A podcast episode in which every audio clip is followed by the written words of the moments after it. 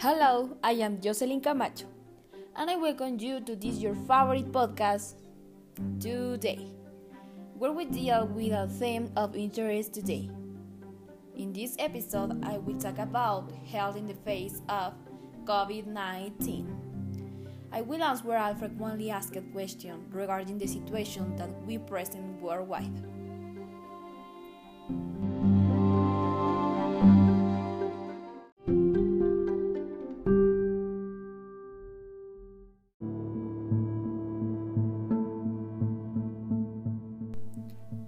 2020 surprised the world with a new coronavirus that produces the illness COVID 19, highly contagious of a significant lethality.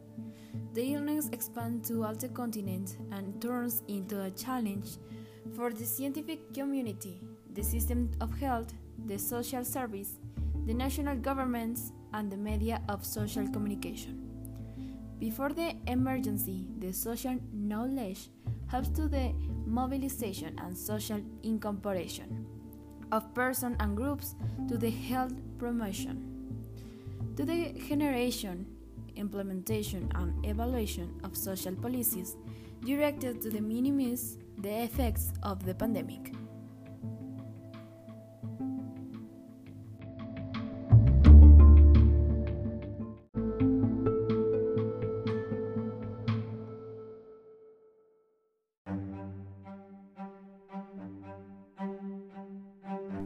These are some of the most frequent questions our listeners have asked on the subject.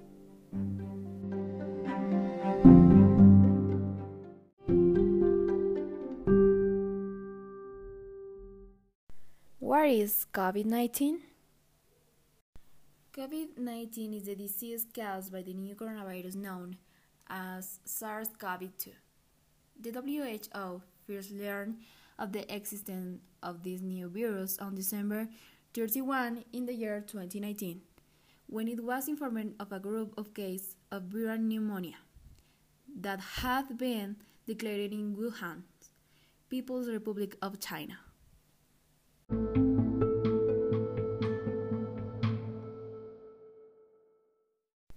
What are the symptoms of COVID 19? Other symptoms of severe COVID 19 include dyspnea, a shortness of breath, a loss of appetite, confusion, persistent chest pain of tightness, and high temperature. Well, uh, currently the symptoms depend on each individual. Uh, the most common symptoms of COVID 19 are uh, fever, dry cough, and fatigue. Other less frequently symptoms that may affect some patients uh, are a loss of taste or smell, nasal congestion, throat pain, headache, muscle or joint pain, different types of skin rashes, nausea or vomiting, diarrhea, chills, or vertigo. Uh, other less frequent symptoms are irritability, anxiety, depression, sleep disorders, uh, more serious and rare neurological complications such as strokes, brain swelling, delusion state, and neural injuries.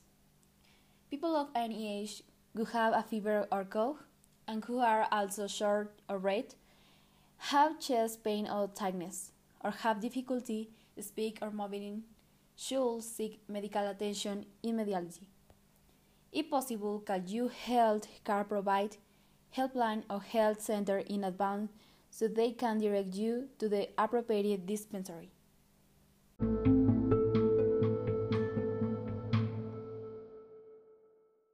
The next question is how long does it take for symptoms to appear? Well, the time between exposure to COVID 19 and the time when symptoms begin is on average 5 or 6 days, but can vary between 1 and 14 days. For this reason, it is recommended that people uh, who have been exposed to the virus stay home, away from other people, for 14 days in order to prevent the spread of the virus, especially when it is not easy to get tested.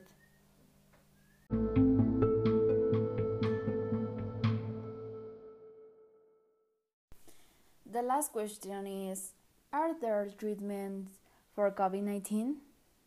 Well, scientists around the world are working to find and develop treatment for COVID 19.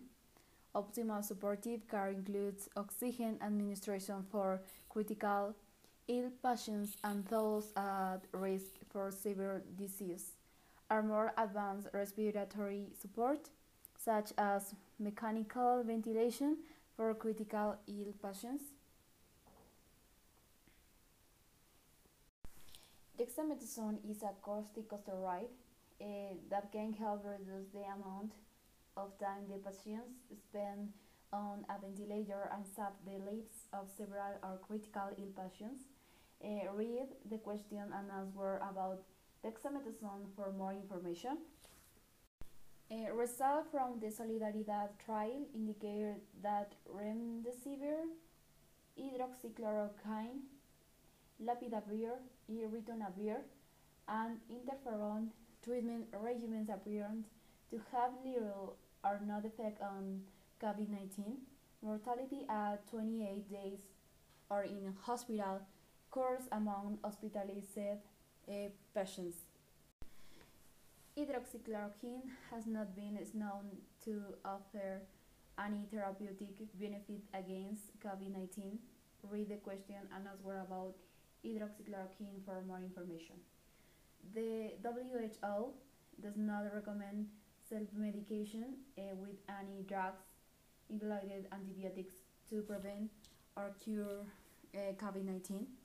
The organization coordinates COVID-19 treatment development initiatives and will continue to provide update information as it is generated.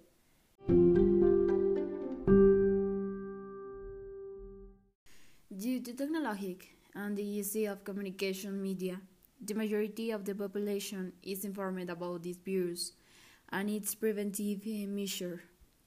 Uh, the best way to prevent and stop transmission is to be well informed about the COVID 19 virus, uh, the disease it causes, and how it spreads.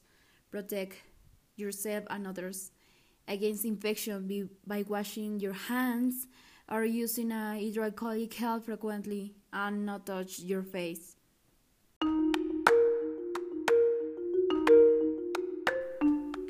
Remember that together we went through this hand for the moment we had from a distance.